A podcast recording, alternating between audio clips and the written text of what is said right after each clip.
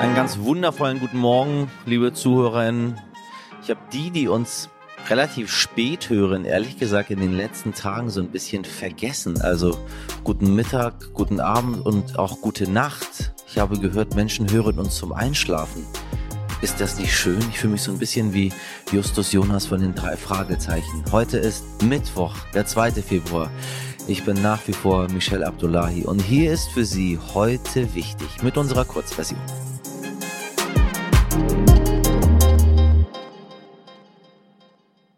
Zuerst für Sie das Wichtigste in aller Kürze.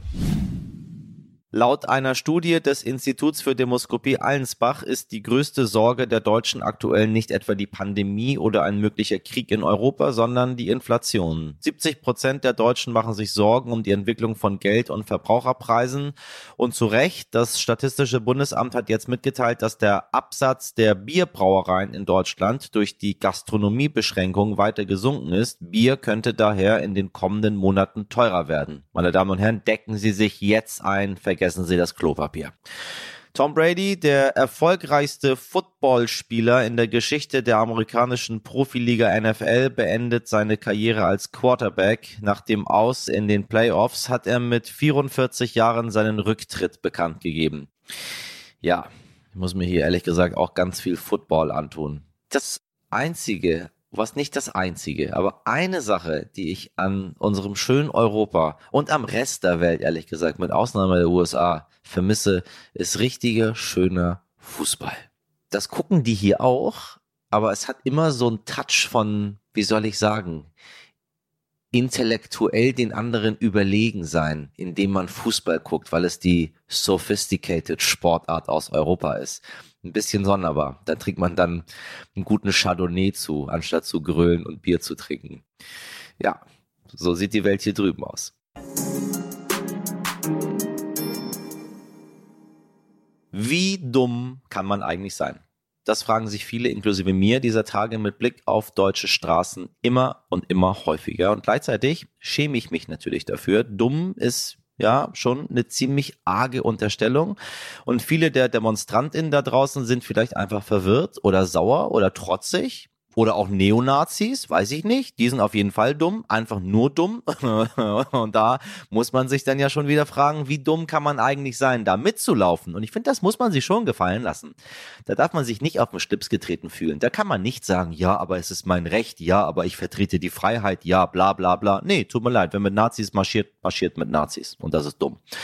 Meine heutige Gesprächspartnerin hat darauf klare Antworten und sie ist vom Fach. Heidi Kastner arbeitet als Chefärztin der forensischen Psychiatrie an der Landesnervenklinik Linz und sie forscht seit mehreren Jahrzehnten zum Thema Dummheit. Dazu hat sie kürzlich ein viel beachtetes Buch geschrieben, in dem sie auch untersucht, wie Corona die Dummheit in der Gesellschaft beeinflusst hat und über QuerdenkerInnen fällt sie ein ziemlich eindeutiges Urteil. Ein gewisser Teil dieser Menschen ist schlicht und einfach so dumm, dass jede Diskussion mit ihnen überflüssig wäre und nichts anderes mehr hilft, als sie zu ignorieren.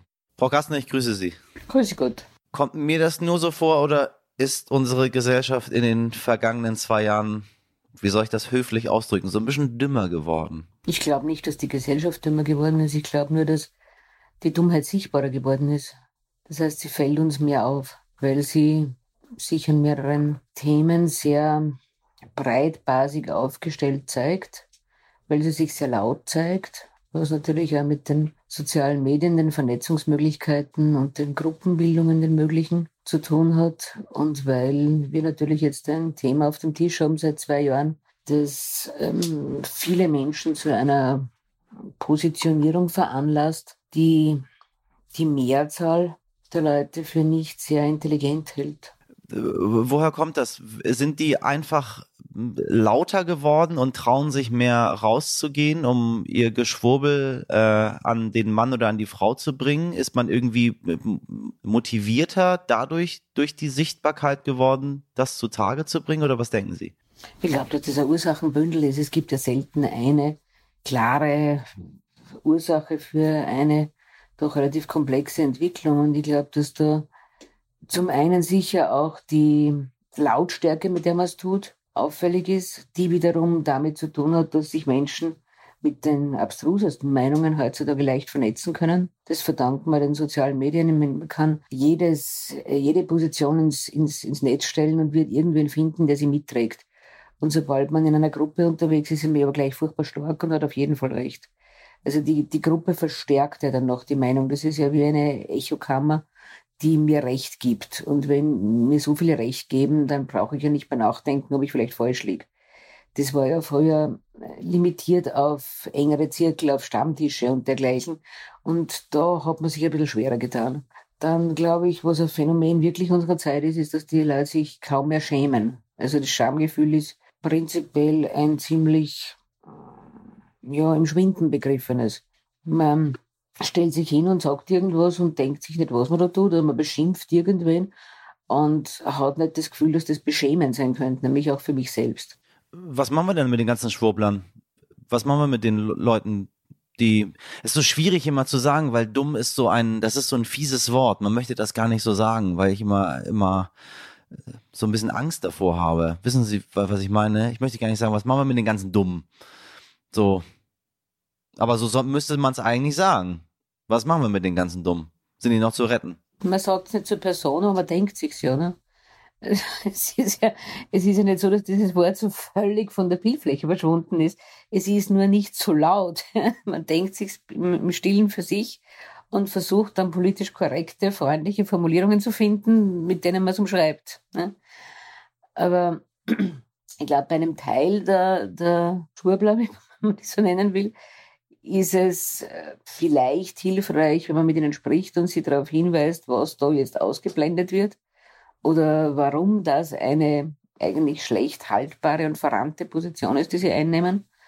Ein anderer Teil ist so verrannt und so selbstsicher und also selbstgerecht. Ja. Die kommen ja mit dieser, mit dieser Keule der moralischen Überlegenheit daher, die sie vermeintlich, die ihnen vermeintlich zusteht, dass da Diskussion gar nichts bringt. Und ich glaube, die sollte man schlichtweg ignorieren. Also ich glaube, dass es keinen Sinn macht mit, mit Menschen, die völlig verrannt sind, wobei ich davon ausgehe, dass das ein einstelliger Prozentsatz ist, der so völlig verrannt ist und nicht mehr ansprechbar und nicht in Argumentationen irgendwie greifbar oder überzeugbar ist. Und diesen einstelligen Prozentsatz, glaube ich, kann man sich leisten zu ignorieren. Da müsste man halt dann politische Entscheidungen treffen, die ganz klar gegen die Position mancher gehen. Das macht man sowieso immer nur nicht so klar. Ne? Man eiert irgendwie herum und sagt nicht, die ignorieren wir jetzt, weil mit denen können wir uns nicht auseinandersetzen, das bringt nichts. Aber ich glaube, dass man einfach Entscheidungen treffen muss, die halt die Masse der Dummen zwar wahrnehmen, aber in der Entscheidung eben nicht einbinden und ignorieren. Und da, glaube ich, ist auch diese Haltung, die sich jetzt sehr verbreitet hat. Man muss mit allen reden, man muss jede Meinung wahrnehmen. Und dieses, dieses ach so betuliche und politisch korrekte, dass das da ein bisschen hinderlich ist. Ich danke Ihnen sehr für das Gespräch, Frau Kastner. Ich danke Ihnen. Ohren auf. Liebe HörerInnen, Sie kennen bestimmt diesen Stolz, wenn man etwas selbst geschaffen hat, dass man dann auch allen anderen zeigen möchte. Sei es ein Handwerk, ein Bild, wenn man ein Zimmer neu eingerichtet hat oder vielleicht ein Musikinstrument gelernt hat oder auch, wenn man zum Beispiel einen täglichen Podcast macht, Zwinker Smiley. Genauso ging es dem achtjährigen Dylan Helbig im US-Bundesstaat Idaho. Der kleine Junge hat von Hand ein Buch geschrieben mit dem Titel Die Abenteuer von Dylan Helbigs Weihnachtsfest von Dylan selbst. Zitat, auf dieses 81-seitige Werk war er so stolz, dass er es bei einem Besuch in der örtlichen Bibliothek heimlich ins Regal steckte, damit es auch andere Menschen sehen können. Zwei Tage später erzählte er seiner Mutter davon und sie wollte das Buch natürlich wieder haben, damit das ungekennzeichnete Buch nicht versehentlich im Müll landet. Doch zu diesem Zeitpunkt hatten Mitarbeiter in der Bibliothek das Buch bereits entdeckt und es tatsächlich in den Bestand aufgenommen, weil es so besonders war. Und die Leute, die lieben es so sehr, dass mittlerweile 55 Personen dafür auf der Warteliste stehen und lesen möchten, wie Dylan einen Weihnachtsbaum dekoriert oder dann von einem Stern durch die Zeit zum ersten Thanksgiving-Fest und zum Nordpol geschickt wird. Für Dylan wurde mit dem Buch ein Traum war, erzählte er bei der US-Talkshow Good Morning America. Schon seit ich fünf war, wollte ich mein Buch in die Bibliothek bringen, weil ich Bibliotheken und Bücher so sehr liebe. Auch Dylan, ich liebe dich. Bei solchen Geschichten geht einem doch das Herz auf, meine Damen und Herren. Hier ein bisschen, ein bisschen Schönheit in den ähm, grauen Februar. Je nachdem, wo Sie sind. Vielleicht sind Sie auch auf den Malediven. Wie dumm ist es denn, dass sie leider nur so wenig Zeit haben, dass sie sich mit der Kurzversion begnügen müssen. Würden Sie sich jetzt vielleicht gefragt haben, ja, ja, ja, da können wir Abhilfe schaffen, denn es gibt jeden Tag eine großartige, eine noch großartigere Langversion von uns. Etwa 30 Minuten mit noch mehr Infos, noch mehr Witz, noch mehr Zeit mit Ihrem Lieblingsmoderator. Hören Sie doch mal rein und schreiben Sie uns gerne Ihr Feedback an heute wichtig. Schönen Mittwoch, machen Sie was draus. Ihr Michel Abdullahi.